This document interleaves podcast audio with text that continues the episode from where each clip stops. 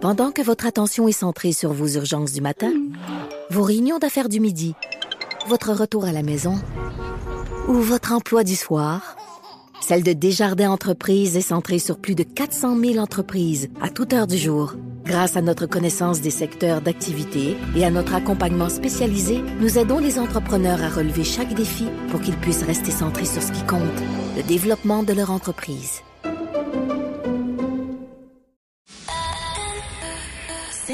23. L'essentiel de Paul Arcan, tout ce que vous devez savoir chaque jour en moins de 60 minutes. Bonne écoute.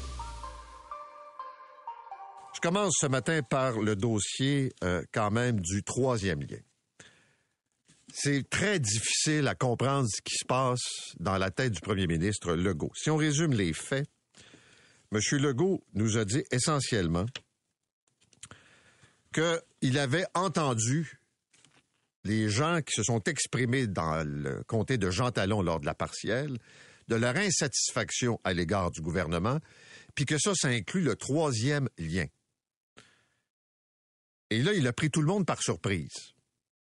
Quand il a dit, en gros, qui est prêt à reprendre le débat, qui est prêt à lancer des consultations. On va l'écouter. Ce qu'on sait, ce qu'on a eu un message hier, les citoyens sont pas euh, satisfaits du gouvernement de la CAQ. Euh, je pense qu'il y a un lien à faire avec le troisième lien, donc il faut aller les consulter. Je pense que la première façon, c'est de passer par euh, les députés.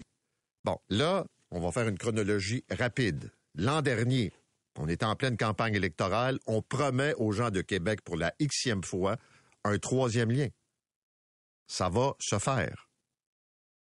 Après, évidemment, beaucoup de temps, les mois qui ont suivi, alors qu'on se dit, OK, c'est quoi l'échéancier, les budgets, ça s'en vient, ça s'en vient, ça s'en vient. Et là, soudainement, Geneviève Guilbeault arrive seule avec ses cartables. Donc, euh, ça nous amène à prendre la décision difficile, je dois le dire. C'est une décision qui a été très, très difficile, euh, qui amène une modification significative à un engagement ferme qu'on avait pris auquel euh, on croit toujours. Je l'ai dit, on doit avoir un nouveau lien intérêt au centre-ville. Par contre, on doit aussi tenir compte de la réalité. On doit tenir compte des chiffres et des faits que je vous démontre aujourd'hui. On doit tenir compte de la fameuse pandémie. C'est pas juste dans le transport, c'est dans le reste. des fois, quand j'entends les oppositions dire arrêtez de nous parler de la pandémie en même temps. C'est-à-dire, la pandémie, elle a eu lieu, là. OK. là, on essaie de comprendre, là. Est-ce qu'il y a de nouvelles études? Est-ce qu'il y a de nouveaux chiffres? Euh, est-ce que le trafic a changé? Je veux dire, ça tient pas la route, là. C'est une frustration, une peine électorale qui devient une motivation pour déterrer un projet qu'on nous a convaincus qui n'était plus pertinent. Ça coûtait trop cher. Puis là, on avait évoqué, pour calmer un peu la grogne, même au sein du parti, d'un autre lien. Hein, on ne sait pas trop quoi, un lien de transport en commun. La grogne des Québécois, et pas juste de la région de Québec, ça tourne pas autour du troisième lien. C'est une perte de confiance. Puis des gens très calmes, très modérés, se disent c'est pas sérieux là. Puis là, on peut pas ce matin là nous arriver en disant c'est pas ça que j'ai voulu dire. Quand le premier ministre du Québec prend position aussi clairement en disant on va consulter, et que son ministre de l'économie qui se fait accrocher dans le corridor puis qui dit je viens de l'apprendre en même temps que vous, ça a l'air assez improvisé. Et là, tu crées des espoirs. Puis là, tous ceux qui veulent un troisième lien vont dire bon ben ça y est. Puis ça va durer combien de temps le cirque? C'était trop cher, ce l'est plus. Il y a, comme je disais tantôt, de nouvelles études et je la comprends pas. Les Québécois sont bien plus préoccupés par la facture d'épicerie, les taux d'intérêt, l'hypothèque, l'accès en santé. Je vous donnerai euh, d'autres exemples tantôt. Et, c'est un gouvernement qui est assis sur une très forte majorité, qui n'est pas menacée, qui est encore en avance dans les sondages de façon globale. Mais là, on ne peut pas jouer au fou, là. Ça ne fait pas sérieux. Et ça manque de rigueur si c'était bon il y a un an, c'était plus bon il y a six mois, puis là, c'est redevenu valable comme euh, projet. Je vais en reparler avec Jonathan, bien sûr, tantôt, puis aussi avec euh, l'ex-maire de Québec, Régis Labombe, pour essayer de décoder ce qui se passe dans l'air à Québec euh, actuellement. L'autre dossier important, Et c'est un, ce sont des chiffres qui viennent confirmer ce que beaucoup de gens terrain observent. Il y a une augmentation majeure, je dis bien majeure, des signalements des cas d'exploitation sexuelle d'enfants sur Internet. Et quand vous regardez les chiffres, c'est pire que pendant la pandémie. On avait dit les enfants sont comme stationnés devant leurs écrans. Ils deviennent des cibles faciles, sont vulnérables, puis les prédateurs en profitent. Ben là, il y a plus de signalements. Puis je veux pas ce matin me lancer dans le débat. Est-ce que c'est parce que les gens sont plus conscients? J'ai euh, fait des entrevues avec beaucoup de parents qui ont eu les confidences de leurs enfants, puis ça a limité les dégâts. Mais ce qu'on découvre, c'est que les cas de sextorsion, de l'heure informatique, de partage non, non consensuel d'images intimes, de diffusion de photos, de vidéos pédopornographiques et de tout ce que vous pouvez mettre dans le sac, c'est en augmentation. Les chiffres sont dévoilés par la presse ce matin. Et ce qui est, euh, je vous dirais, la, conclusion la plus importante, c'est que les jeunes passent du temps devant l'écran et les prédateurs aussi. Et ce qu'on remarque, c'est que l'âge des victimes baisse. 15-16 ans, on a parlé de 12-13 ans, et il y a un enquêteur euh, de la GRC qui dit que pour l'échange de photos intimes, certaines victimes sont aussi jeunes que 6 ou 7 ans, 6 ans et 7 ans. Et que les pédos sont sur le web, passent beaucoup de temps. Et là, il y a évidemment des endroits de rencontre, des sites où des inconnus se retrouvent, un lieu de partage. Puis il y a toutes sortes de chantages. on a vu que des jeunes garçons étaient de plus en plus vulnérables, pensaient qu'ils étaient en train de séduire une fille. On est à l'adolescence puis la préadolescence. Et donc, les policiers peuvent pas tous les attraper. Et le message qui est envoyé, c'est en quelque sorte de dire aux parents, essayez d'établir ce lien de confiance avec vos enfants, parce qu'ils vont peut-être tomber dans un piège. Puis est-ce qu'ils vont être capables de le dire? Est-ce qu'ils vont euh, être capables de lever la main en disant, là, je suis dans le trouble? Puis comment, puis on le sait, les policiers sont efficaces à la Sûreté du Québec, au SPVM, pour prendre ces dossiers-là. Souvent, ce sont des gens qui sont à l'extérieur, qui sont à l'étranger. Mais au moins, ils sont arrivés aussi dans quelques cas très rares à faire retirer les images, même si, évidemment, c'est jamais parfait. Puis entre-temps, il y a eu dans le passé les bonnes vieilles méthodes. Alors là, il y a encore une allégation, une plaignante dans l'affaire de Robert Miller, le multimilliardaire qui avait été débusqué par l'émission Enquête de Radio-Canada parce qu'il recrutait des adolescentes qu'il payait, euh, disons, euh, régulièrement pour des activités sexuelles. Et celle qui lève la main dit avoir été recrutée à l'âge de 14 ans. C'est une fille qui est issue d'une famille de l'immigration, donc vie difficile. Elle est allée travailler dans un salon de massage à Verdun. Elle était mineure. Et elle raconte, je vois ça dans la presse ce matin, là, que M. Miller était surnommé Mr. Wonderful. Puis Mr. Wonderful débarquait là, puis ça a commencé par un massage, disons, sans extra. Puis après ça, ben là, il a voulu avoir plus et il paye.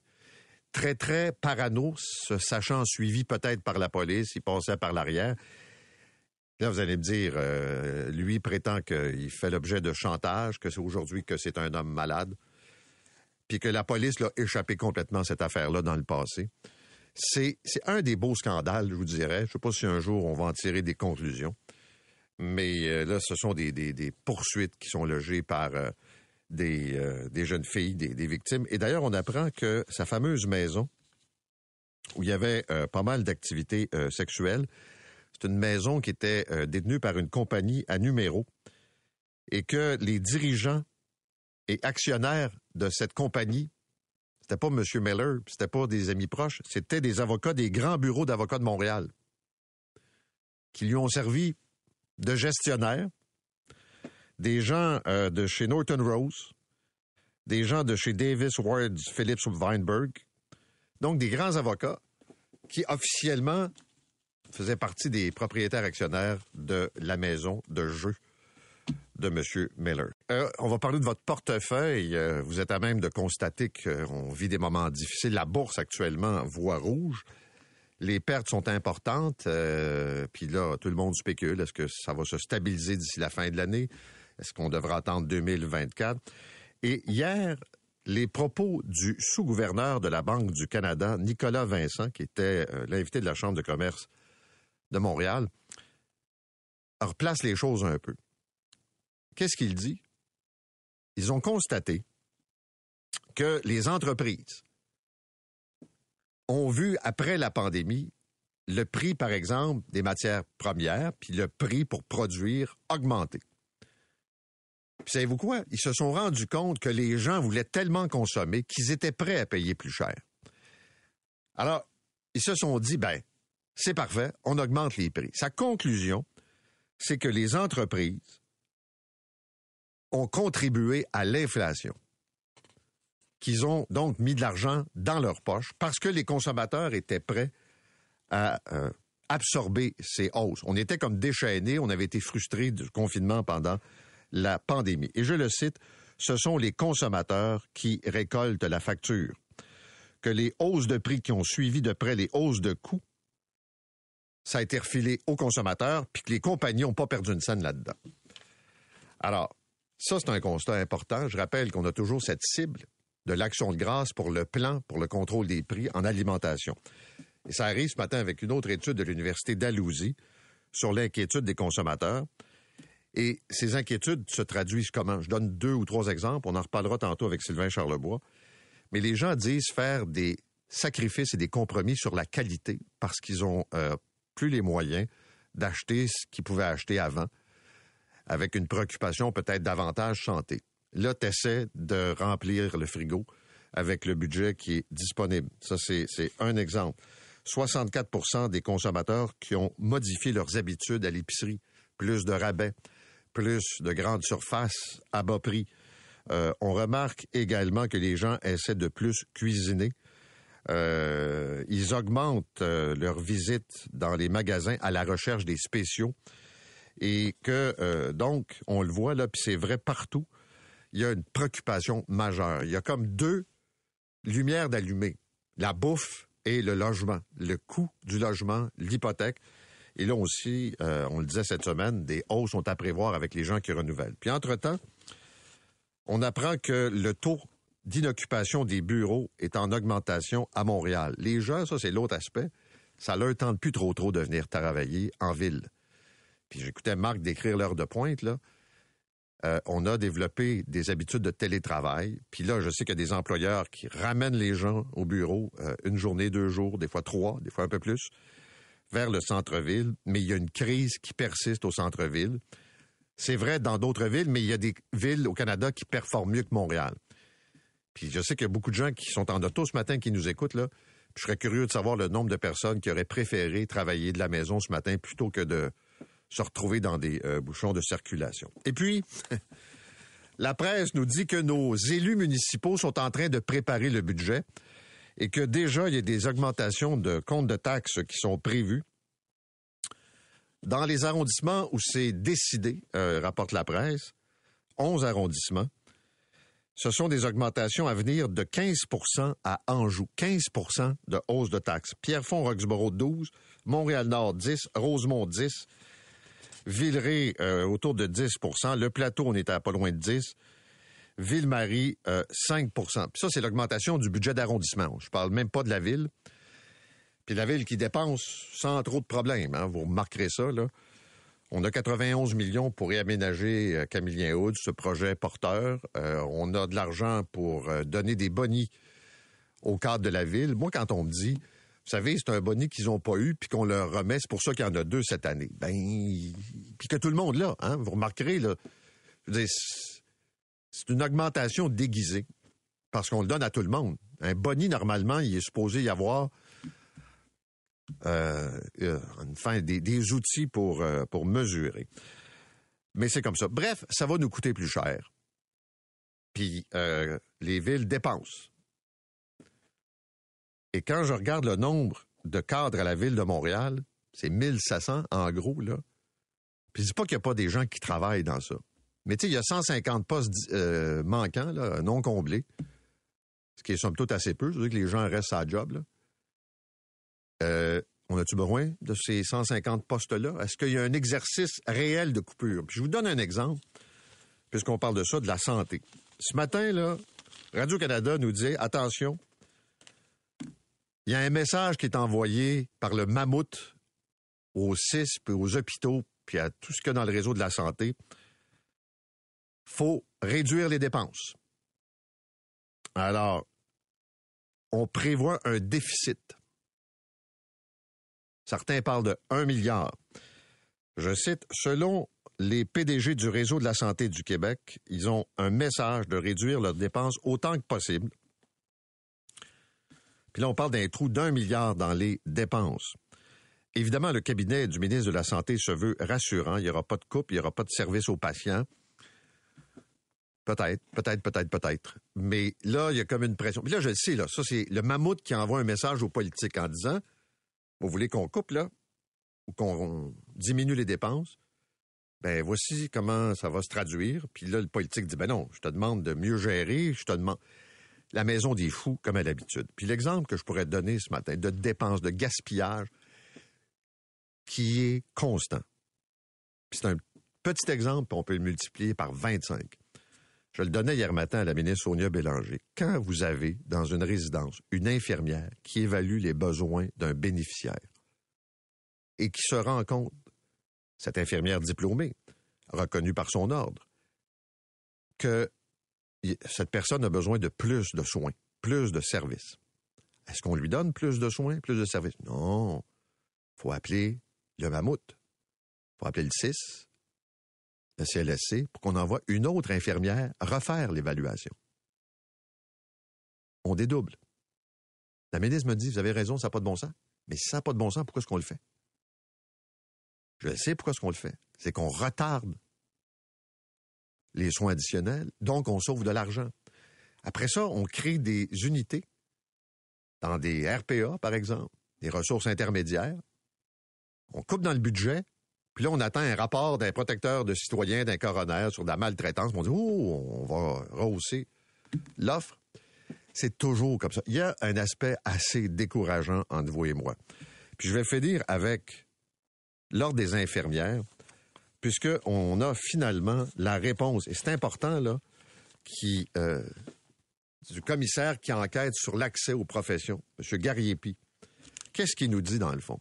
c'est que l'Ordre des infirmières nous compte des histoires depuis le début, que le taux absolument délirant d'échec, c'est pas parce que les étudiants et étudiantes étaient moins bien formés. Ça peut expliquer que la pandémie a quand même joué, mais c'est pas vrai que ça explique tout ça. Et que l'Ordre, dans son discours, ne dit pas tout à fait la vérité, que des changements qui devaient être apportés l'ont pas encore été, et que l'examen, la façon dont on le fait, puis la façon dont on se prépare actuellement pour en faire un autre, c'est au détriment des jeunes infirmiers et infirmières, puis ça affecte directement en plus l'arrivée sur le marché du travail de ces professionnels de la santé dont on a besoin. Fait que ça va très bien au Québec. Vous écoutez l'essentiel de Paul Arcan en 60 minutes. De retour après la pause.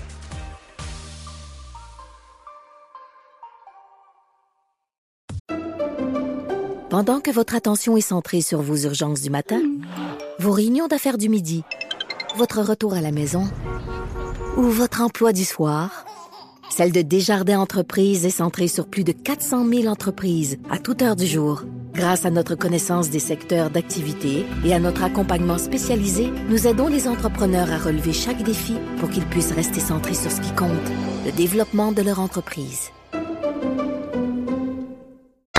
L'essentiel de Paul Arcan. Michael Lemini, l'homme qui est accusé d'avoir tué sa mère et sa grand-mère, est apte à subir son procès. C'est le résultat de l'expertise.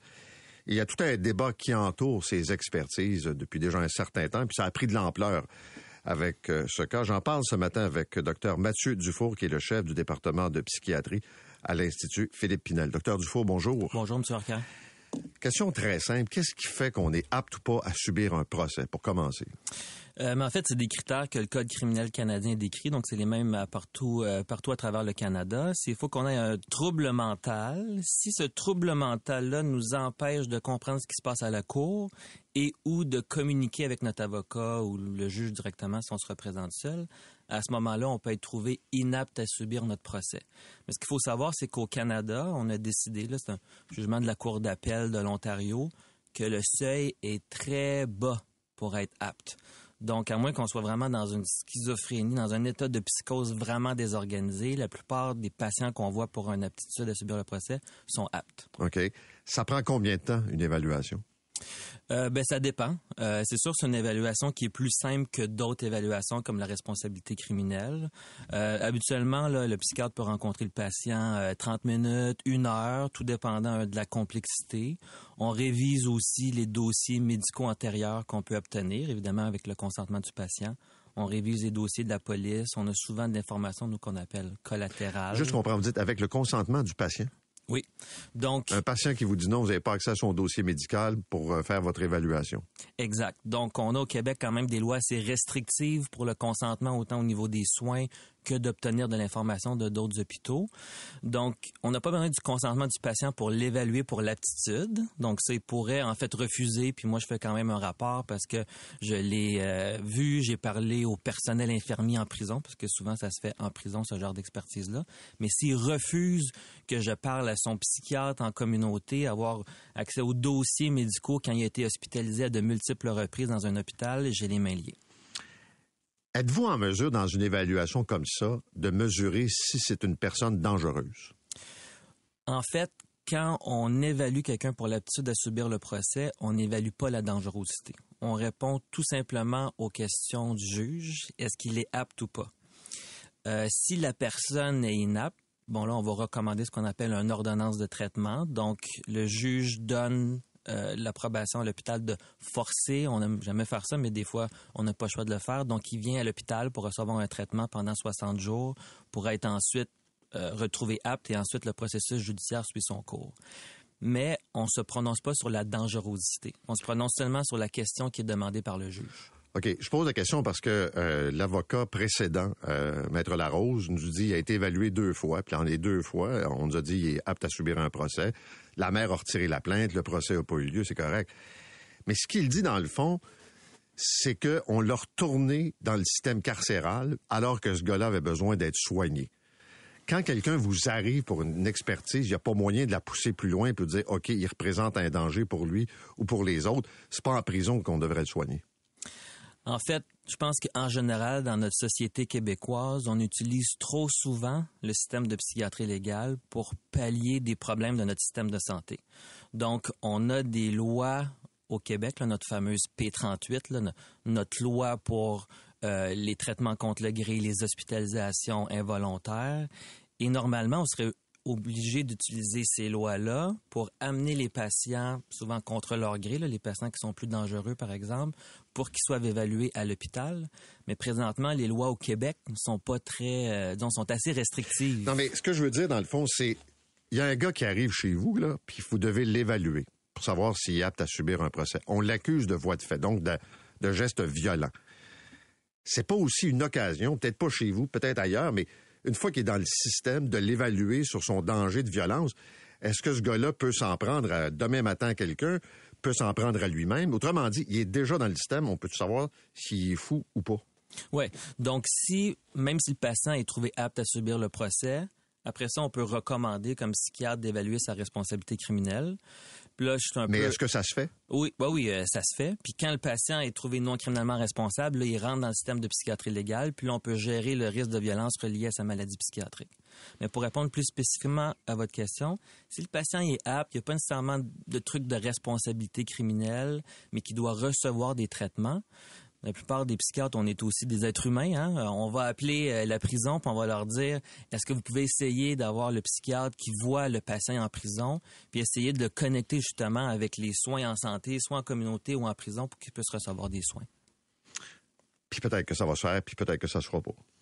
Je vous dirais que les soins en santé mentale en prison, euh, disons, ils restent à être améliorés. Là. Je sais que nous, à Pinel, comme Institut national, on travaille avec le ministère de la Santé pour améliorer ça. Là. De façon plus globale, moi, je parle souvent des parents qui vivent des drames, qui euh, sont pas tous terribles comme l'histoire du double meurtre à Longueuil, mais quand même, qui ont peur face à des ados qui consomment, psychoses, qui sont devenus des jeunes adultes, 25-30 ans, là, puis ils savent plus quoi faire avec, avec ces cas-là.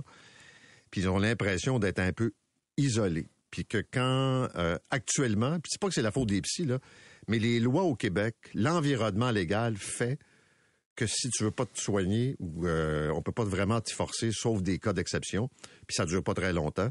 Puis ces gens-là font des, des portes tournantes. Ils vont des intox, ils passent dans un hôpital psychiatrique, ils retournent dans la rue, puis ça recommence. Et c'est des problèmes qui durent depuis des années. Est-ce qu'on fait dur comme ça? Je voudrais qu'au Québec, on pourrait s'améliorer pour les patients qui ont les portes tournantes. Euh, moi, ça fait quatre ans que je suis revenu au Québec, mais avant, j'ai pratiqué plus en Ontario. Puis c'est passé des événements tragiques là, dans la fin des années 90. En fait, c'était un, animateur de radio qui s'est fait euh, justement euh, poignarder par un patient qui était porte tournante. Euh, il s'appelait Brian Smith. Et il y a eu une enquête du coroner qui a recommandé de changer toutes les lois en, santé mentale. Ça s'appelle la loi de Brian, la Brian's Law. Et c'est beaucoup plus facile en Ontario de traiter les patients en porte tournante. Plus facile pour les familles aussi d'appeler la police puis avoir accès à des services. Moi, je me demande avec tous les événements tragiques qui se passent là, depuis les dernières années si on n'a pas notre moment de loi de Brian au Québec.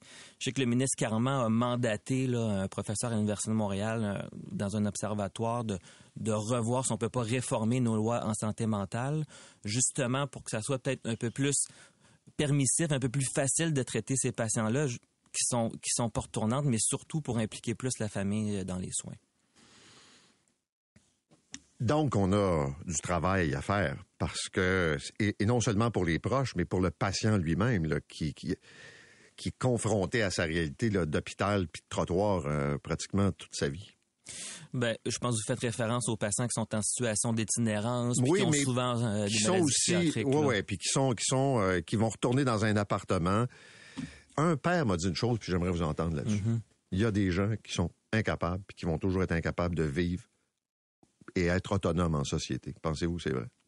Oui, malheureusement, moi, je vois des patients qui ont des maladies psychiatriques chroniques, qui sont souvent résistantes au traitement, puis c'est une minorité, là, Oh, euh, ouais. mais qui, tu sais, avant, on avait des institutions euh, qui étaient peut-être peut-être pas l'idéal, là.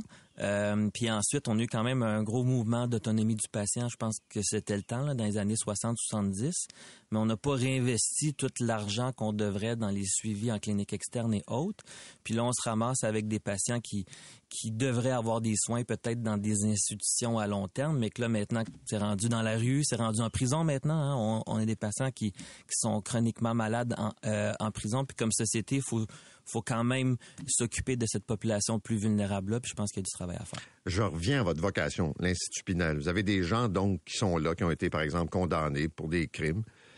Et là, vous devez euh, les accompagner, puis quoi, déterminer si euh, ils sont rendus à un stade où ils peuvent retourner en société.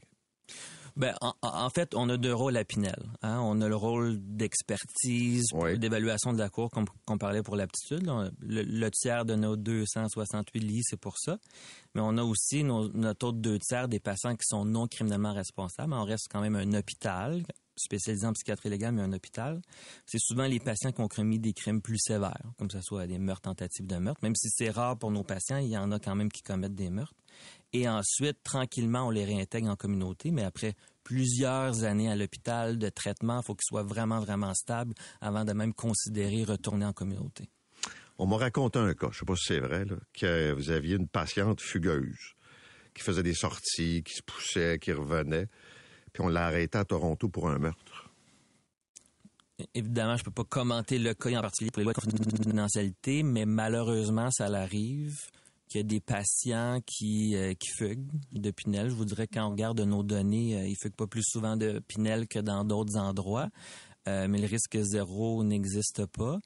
Euh, puis il y en a qui fuguent plus souvent que d'autres, puis on évalue le risque pour chacun des patients. Comme on a des patients des Quand fois... on dit font des fugues, ça veut dire quoi? Là? Ils sont en liberté pour une journée puis ils reviennent pas? Ils se poussent euh, pendant une pause ou... euh, Ouais, ben c'est souvent c'est des patients qui sont assez stables pour avoir des sorties seuls en communauté. Là, on en fait quand même à plusieurs patients. C'est très euh, progressif. Il faut justement qu'il n'y ait plus de symptômes de psychose, qu'il ne consomme pas de drogue. Il y a des conditions vraiment strictes euh, à répondre. Et les fugues ne se produisent pas quand un patient est détenu à Pinel puis qu'il n'a pas le droit de sortir parce que c'est tellement sécuritaire comme environnement. Avec, on a la sécurité, le périmètre sécuritaire. On est aussi dans l'est de l'île. C'est un peu plus difficile à avoir accès. Mais c'est souvent les gens qui fuguent qui sont déjà dans des passes de sortie. Euh, progressivement, puis que là, justement, ils, décident de partir. C'est souvent pas pour des raisons psychotiques, là, c'est souvent euh, parce qu'ils sont un peu frustrés d'être encore Et sans parler du cas spécifique, il y en a qui commettent d'autres crimes en sortant. Euh, ça l'arrive. Les crimes, la récidive de gens qui passent par le système de psychiatrie légale, qui sont non criminellement responsables, c'est environ de 5% après plusieurs années. puis le taux de récidive de violence grave, c'est moins de 1 il y a beaucoup moins de récidives quand le patient passe par le système de psychiatrie légale parce qu'on traite son trouble psychiatrique. Quand ils vont en prison, le taux de récidive, là, c'est 40% 50% donc, il n'y a pas de récidive zéro, mais le récidive est beaucoup moins intense s'il passe par le système de psychiatrie légale. Que la prison. Que la prison. Docteur Dufour, merci d'être venu ce matin. Merci. Docteur Mathieu Dufour est le chef du département de psychiatrie à l'Institut Philippe Pinel. Vous écoutez l'essentiel de Paul Arcan en 60 minutes. De retour après la pause.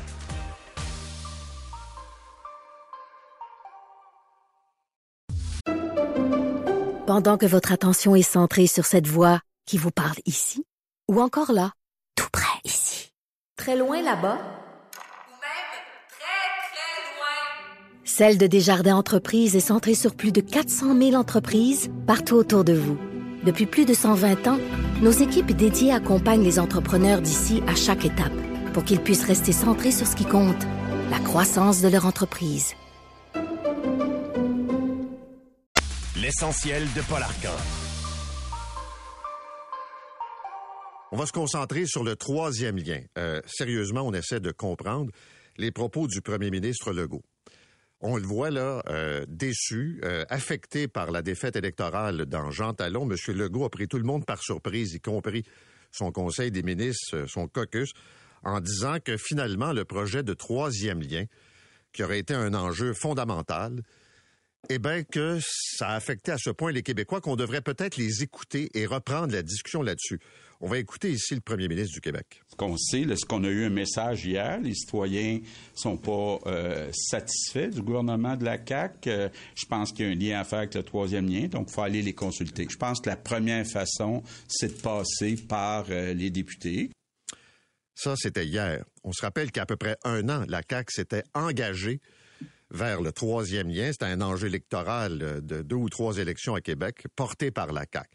Et quelques mois, donc, après euh, le retour au pouvoir, la ministre Geneviève Guilbeault est arrivée avec ses cartables pour nous expliquer que ça tenait plus la route. Donc, euh, ça nous amène à prendre la décision difficile, je dois le dire. C'est une décision qui a été très, très difficile, euh, qui amène une modification significative à un engagement ferme qu'on avait pris auquel euh, on croit toujours. Je l'ai dit, on doit avoir un nouveau lien inter au centre-ville. Par contre, on doit aussi tenir compte de la réalité. On doit tenir compte des chiffres et des faits que je vous démontre aujourd'hui. On doit tenir compte de la fameuse pandémie. C'est pas juste dans le transport, c'est dans le reste. des fois, quand j'entends les oppositions dire arrêtez de nous parler de la pandémie, en même temps, je veux dire, la pandémie, elle a eu lieu, là. Bon, est-ce que vraiment on est en train de repartir le débat euh, concernant le troisième lien à Québec? Régis Labombe est avec nous, l'ancien maire de Québec, chroniqueur à la presse, à TVA également. Régis, bonjour. Bonjour.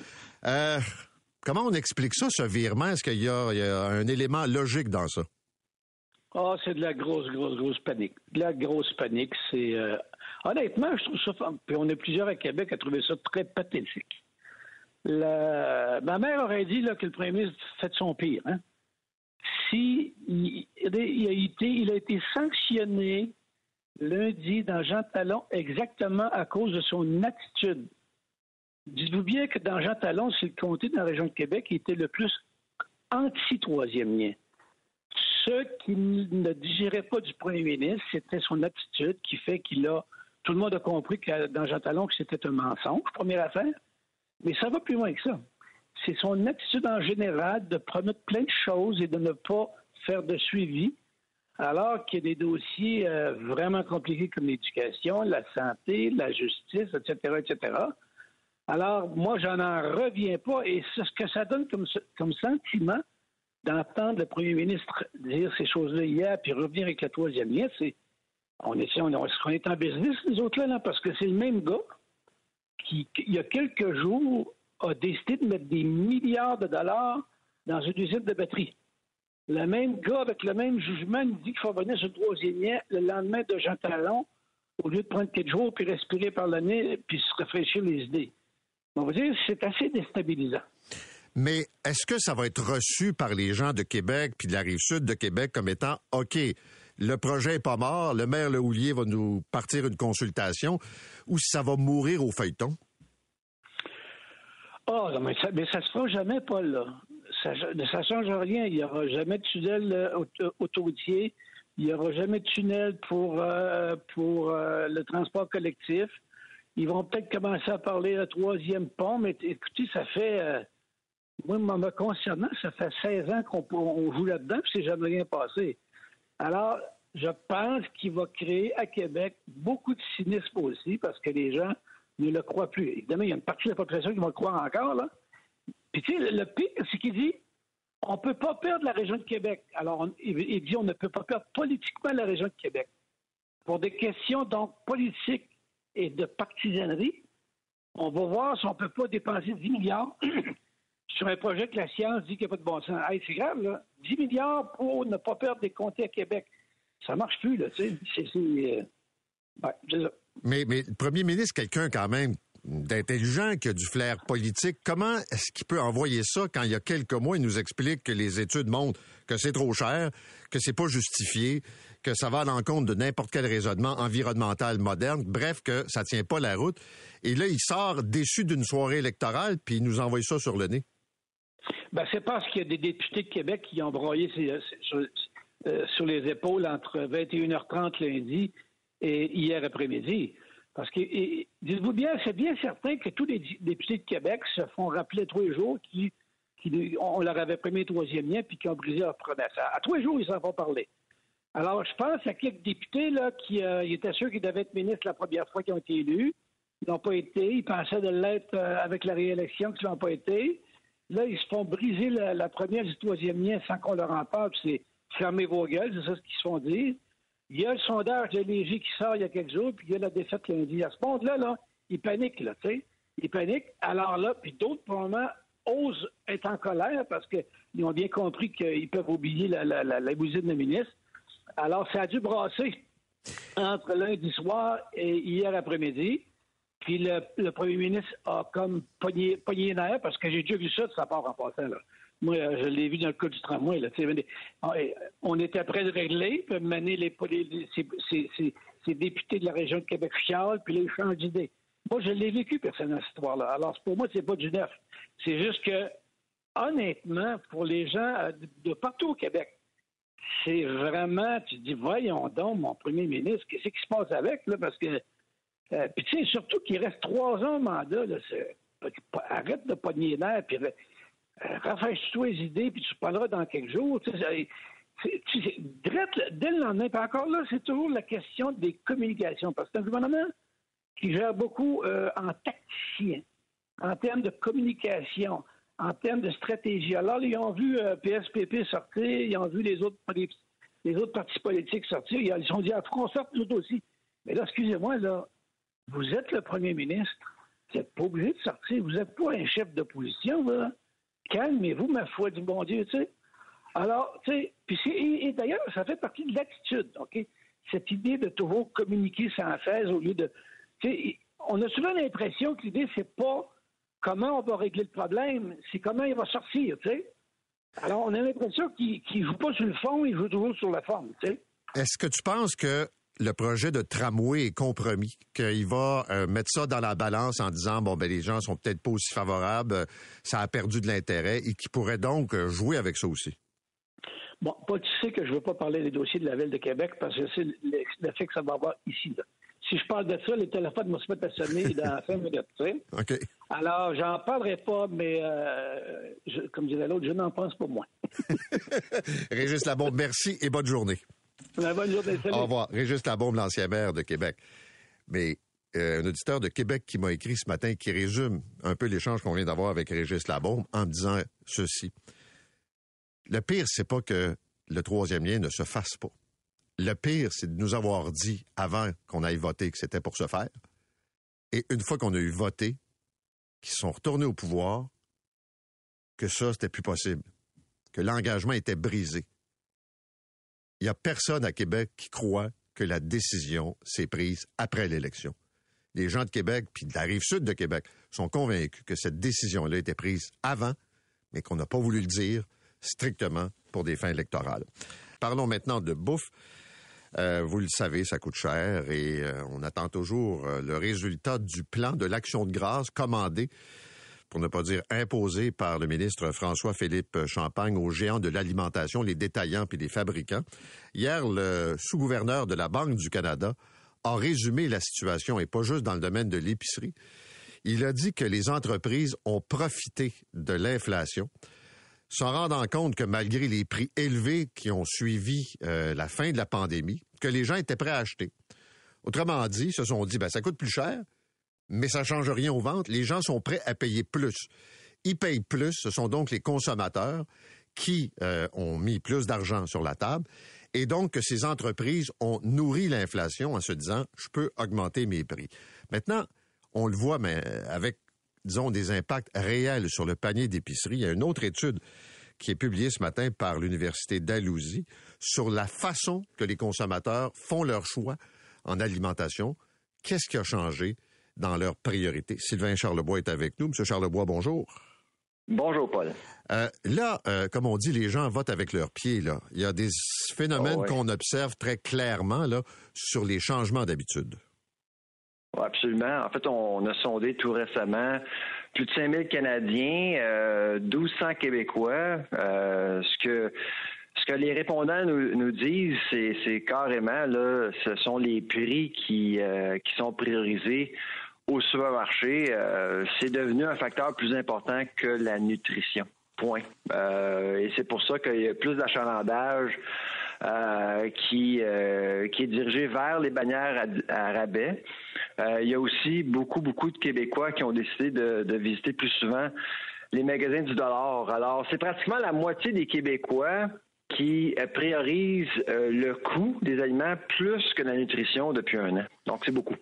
Mais ça veut dire que les gens euh, regardent leur budget, voici ce que je suis capable d'acheter, puis il faut manger, on a des enfants. Et là, il y a des trucs peut-être moins bons pour la santé, un peu plus junk, qui coûtent moins cher que, que des fruits et des légumes. Ben, c'est- ça.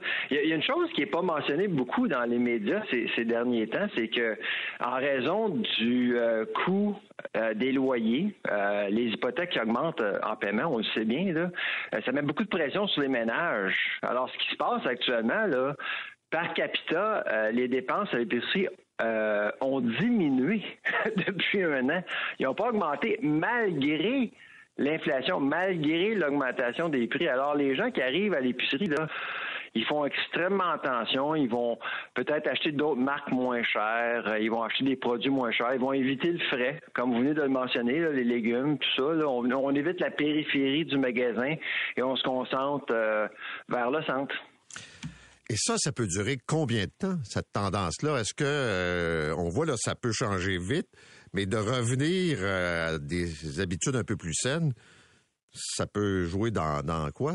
Ça peut se passer si vraiment l'inflation baisse, si on est plus en contrôle des prix? Ben, c'est une bonne question. Euh, en fait, le dernier coup dur qu'on a vécu, c'était en 2008 avec la crise financière. Euh, L'inflation alimentaire avait, avait atteint 15% à l'époque en passant. C'est beaucoup plus que maintenant. Le problème qu'on vit actuellement, c'est que l'inflation alimentaire a demeuré élevée pendant, ex, pendant très longtemps. Donc, on programme le consommateur à être beaucoup plus économe. C'est un peu ce qu'on a vécu au début des années 80. Euh, moi, je m'en souviens, quand on allait à l'épicerie, on achetait euh, des produits qui étaient en, en spécial point final. Donc, on programme le consommateur à rechercher des prix points. Euh, donc, on va considérer euh, toutes sortes de produits euh, qui sont de moindre qualité, malheureusement. Je pense que ça va durer encore un certain temps. On crée une nouvelle génération d'économes à l'épicerie présentement, à mon avis. Est-ce que vous avez des échos des préparatifs chez les bannières, chez les fabricants, la stratégie de l'action grâce? Est-ce que c'est en train de se faire pour vrai? Euh, ben, j'ai parlé avec euh, le ministre euh, Champagne jeudi quand j'étais à Montréal et puis je pense qu'il va avoir un plan. Là. je sais pas qu'est-ce qu'il va avoir dans le plan. Là. Mais moi, j'ai l'impression qu'il va y avoir deux choses. Il va y avoir des éléments plus pour le long terme, donc code de pratique, bureau de la concurrence, réforme qui est nécessaire, bien sûr. mais probablement que le ministre Champagne va viser aussi, va présenter des mesures à court terme, visibles, faciles à comprendre comme genre la réduflation. Donc, étiqueter les produits qui ont été réduits récemment pour, pour laisser, en fait, pour inciter les gens à croire que Ottawa fait, fait quelque chose avec l'inflation. Mais vous savez, Paul, de voir un gouvernement euh, intervenir dans, dans, les règles du marché, fixer les prix, contrôler les prix, tout ça, je suis pas certain que c'est une bonne idée pour le Canada si on veut augmenter la, la compétition. Merci beaucoup, Sylvain. Bonne journée. Bonne journée. Au revoir. Sylvain Charlebois, qui est le directeur euh, du laboratoire de sciences analytiques en agroalimentation à l'Université d'Alousie. Vous écoutez l'essentiel de Paul Arcan en 60 minutes. Bonne écoute. Allons voir ce qui se passe en politique aux États-Unis. Il y a des événements importants, du jamais vu. D'abord, à la Chambre des représentants, le président Kevin McCarthy a été destitué, ce qui amène une situation chaotique alors que Donald Trump, qui est toujours en avance dans les sondages chez les républicains, fait face à plusieurs procès, dont un où on l'accuse d'avoir gonflé ses actifs financiers, et lui multiplie les déclarations incendiaires. On fait le tour avec Charles-Philippe David. Charles-Philippe, bonjour. Bonjour, Paul. Alors, Kevin McCarthy, destitué, on a vu venir ça, évidemment, quand il y a eu le vote autour euh, du sauvetage du budget. Mais là, c'est un événement historique de voir un président destitué. Ah, tout à fait. Et c'était pitoyable hier, Paul, de voir donc le décompte se rendre à 216 voix contre 210. Les démocrates, bien sûr, n'ont absolument rien donné à Kevin McCarthy. Il y avait une petite lueur d'espoir qu'il l'appuierait peut-être pour sauver la réputation et le fonctionnement de la Chambre des représentants. Mais au fond, euh, c'était là probablement euh, une concession bien trop importante à demander aux démocrates parce que Kevin McCarthy n'a jamais été extrêmement gentil avec eux.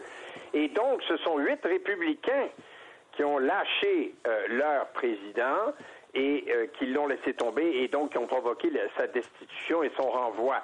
C'est effectivement une première. Jamais dans l'histoire un, président de la Chambre des représentants et chef de la, majorité républicaine, donc, a été euh, renvoyé comme ça euh, par euh, un vote tenu dans la législature.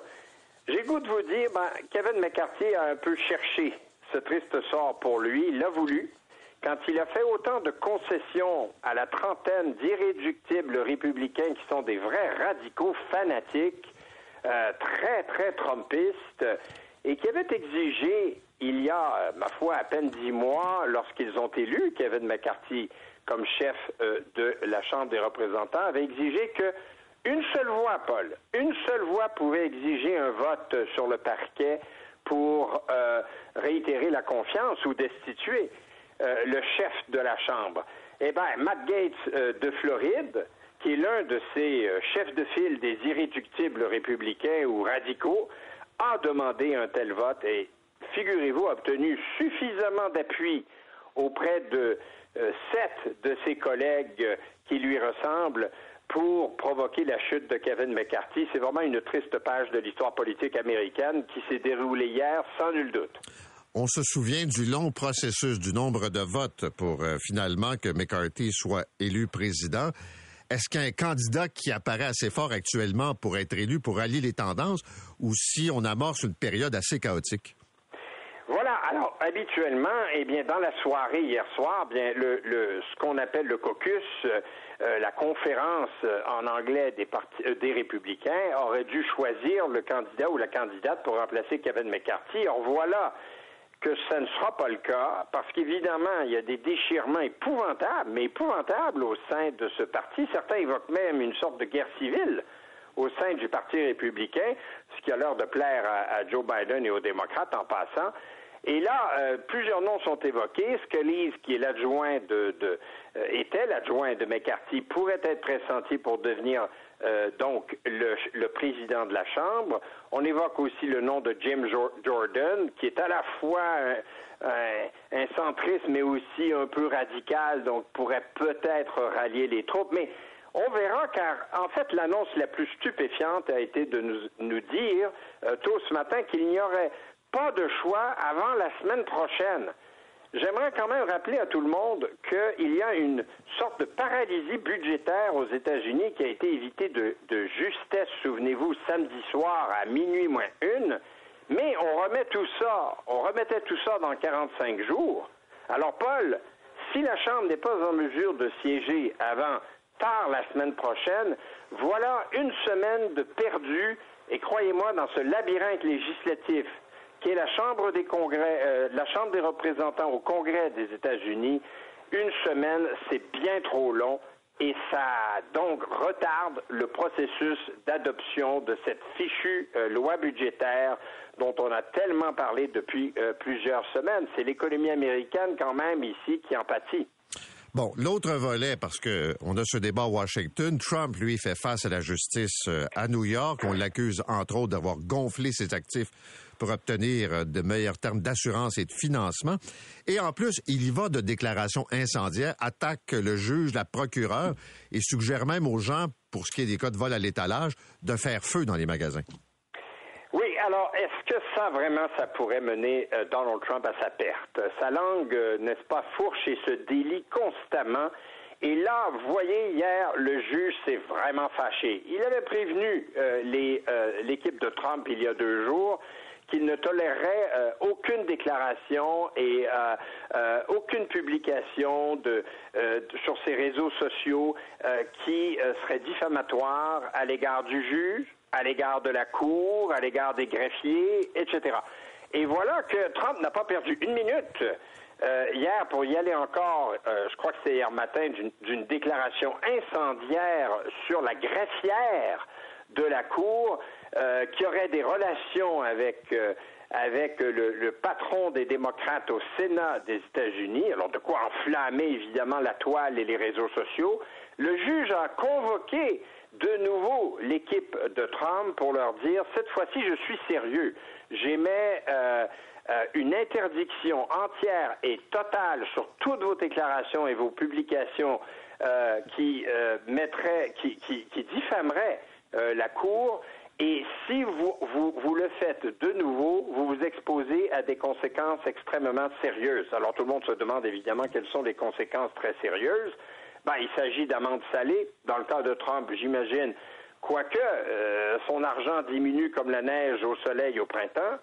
Euh, et euh, peut-être même euh, un emprisonnement si si ces déclarations étaient étaient jugées par par par ce juge complètement contraire à, ses ordres et ses directives. Alors Trump se met les pieds dans les plats, mais pour l'instant, il continue d'être le candidat, le premier candidat des républicains. Et en plus, euh, ses appuis équivalent à tous ceux réunis de ses adversaires au sein du Parti républicain, imaginez. Mais quand même, euh, si j'étais Donald Trump, je ferais attention. Ce juge m'a l'air extrêmement déterminé. J'allais dire, euh, Charles-Philippe, on se répète, mais c'est du jamais vu. C'est du jamais vu à la Chambre des représentants. C'est du jamais vu devant les tribunaux. Mais c'est oui, c'est un pays vraiment euh, qu'on pourrait appeler État des Unis, vraiment, de part en part. Et ça promet pour les prochains mois, car je le rappelle à tout le monde, le premier caucus et la première primaire de la saison électorale américaine s'en viennent, hélas, parce que c'est l'hiver trop vite, 5 et 15 janvier, imaginez, on est à trois mois du début de l'échéancier électoral et ce pays est difficilement gouvernable et euh, il y a Donald Trump dans le paysage politique. Alors, euh, ça promet. Merci beaucoup. Charles-Philippe David, qui est le fondateur de la chaire Raoul Dandurand et président de l'Observatoire sur les États-Unis. C'est 23. Pendant que votre attention est centrée sur vos urgences du matin, vos réunions d'affaires du midi, votre retour à la maison ou votre emploi du soir, celle de Desjardins Entreprises est centrée sur plus de 400 000 entreprises à toute heure du jour. Grâce à notre connaissance des secteurs d'activité et à notre accompagnement spécialisé, nous aidons les entrepreneurs à relever chaque défi pour qu'ils puissent rester centrés sur ce qui compte, le développement de leur entreprise.